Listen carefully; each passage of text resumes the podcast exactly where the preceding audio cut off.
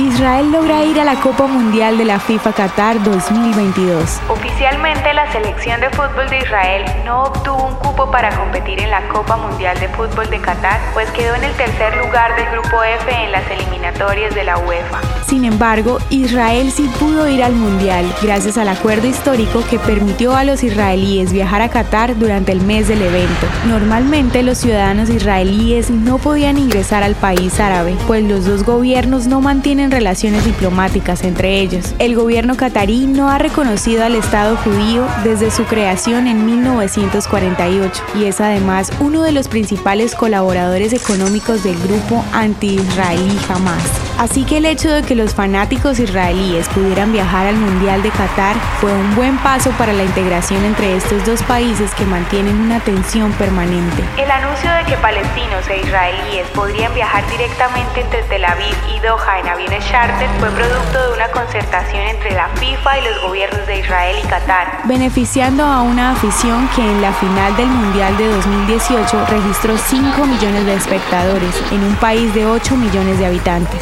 En medio del conflicto árabe-israelí, el fútbol logró que cerca de 30.000 israelíes visitaran un país donde tienen prohibido entrar. Y esa fue la primera victoria que se consiguió en Qatar 2022.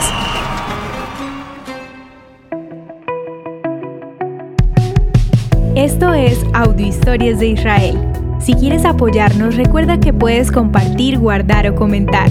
Estaremos agradecidos de que nos ayudes a correr la voz. El contenido original de Audio Historias de Israel fue provisto y realizado por Philos Project.